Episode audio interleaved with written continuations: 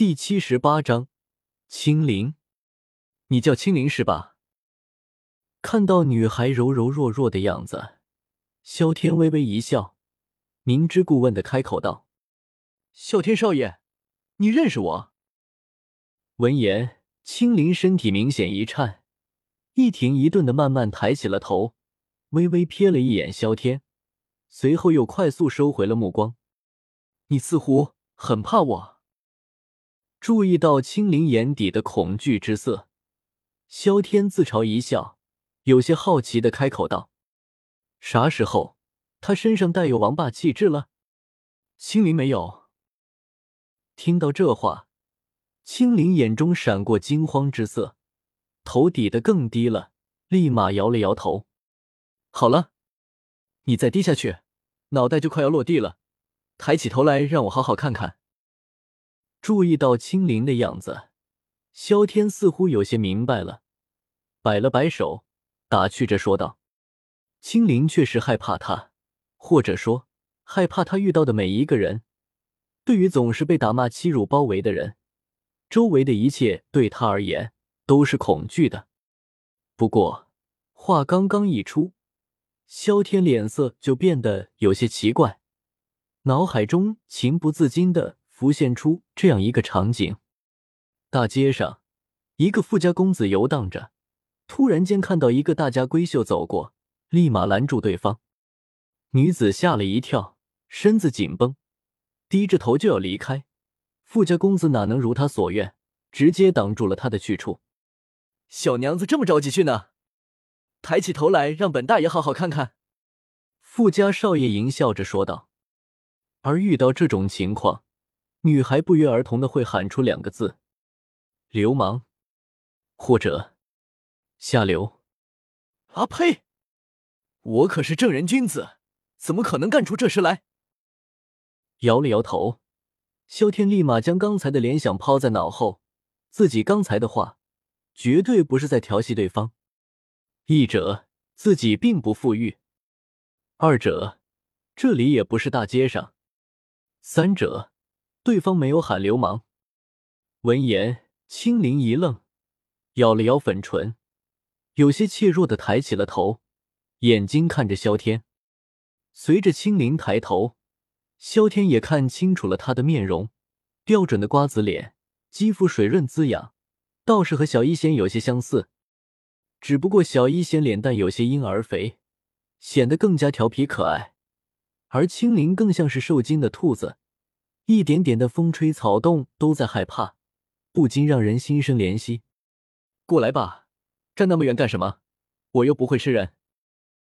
看到青灵这样，萧天不由得摇了摇头，随后对他招了招手，开口道：“我。”看到萧天似乎并不如传闻中那么可怕，青灵点了点头，慢慢的走了过来。萧天少爷，我服侍你洗澡吧。注意到萧天衣服上都带着灰尘，青灵脸色一红，低着头不由弱弱的开口道：“萧天，我控制力很低的，你可不要玩火啊！坐吧，这事稍后再说。我和你聊天天。”脸色显得有些尴尬，萧天指了指自己对面的椅子，柔声说道：“嗯。”听到这话，青灵明显一愣。还以为自己听错了，抬头看到萧天直直盯着自己，更是吓了一跳。坐吧。看到青灵这个样子，萧天无奈的摇了摇头，再次开口道，声音中带着不容置疑。青灵眼中闪过犹豫之色，想到刚才经历的一切，似乎对方并没有什么架子。青灵微微点了点头。在萧天的对面坐了下来。我刚刚从蛇人族过来，你也不用遮遮掩掩的，我对你并没有什么偏见。注意到青灵一直拐着自己的手臂，手臂上面还用布条包裹着，就连坐姿也显得极为拘束。萧天直言不讳的开口道：“蛇人族也好，人类也罢，作为不同的种族，总是有些天然的天堑。也就是说，种族在对外。”显得高度的统一的，人类歧视蛇人族，蛇人族仇视人类。作为二者的结合，青灵从出生开始便伴随着两个种族的谩骂，两方都容不得他。若不是因为自己两个弟弟的收留，说不定现在对方早就不知道死在那个戈壁旮旯了。从小伴随着旁人的欺辱长大，经历的多了，对于其他人便会情不自禁的产生恐惧。这也是为何青灵总是遮掩手臂上鳞片的原因。对于蛇人，萧天并没有任何的偏见。女娲传闻都是人面蛇身，这有什么可怕的？我我怕吓到你。听到萧天这话，青灵盯着萧天看了一会儿，从对方的眼睛，他知道对方不是在说谎，可依旧十分拘谨，蚊蝇般的声音从嘴里发出：“呵呵。”闻言，萧天笑了笑。并没有在意，不过看到青灵依旧是忐忑的样子，暂时停下了自己原本的打算。有些东西是需要时间来冲淡的，操之过急，指的是适得其反。萧天，这是谁啊？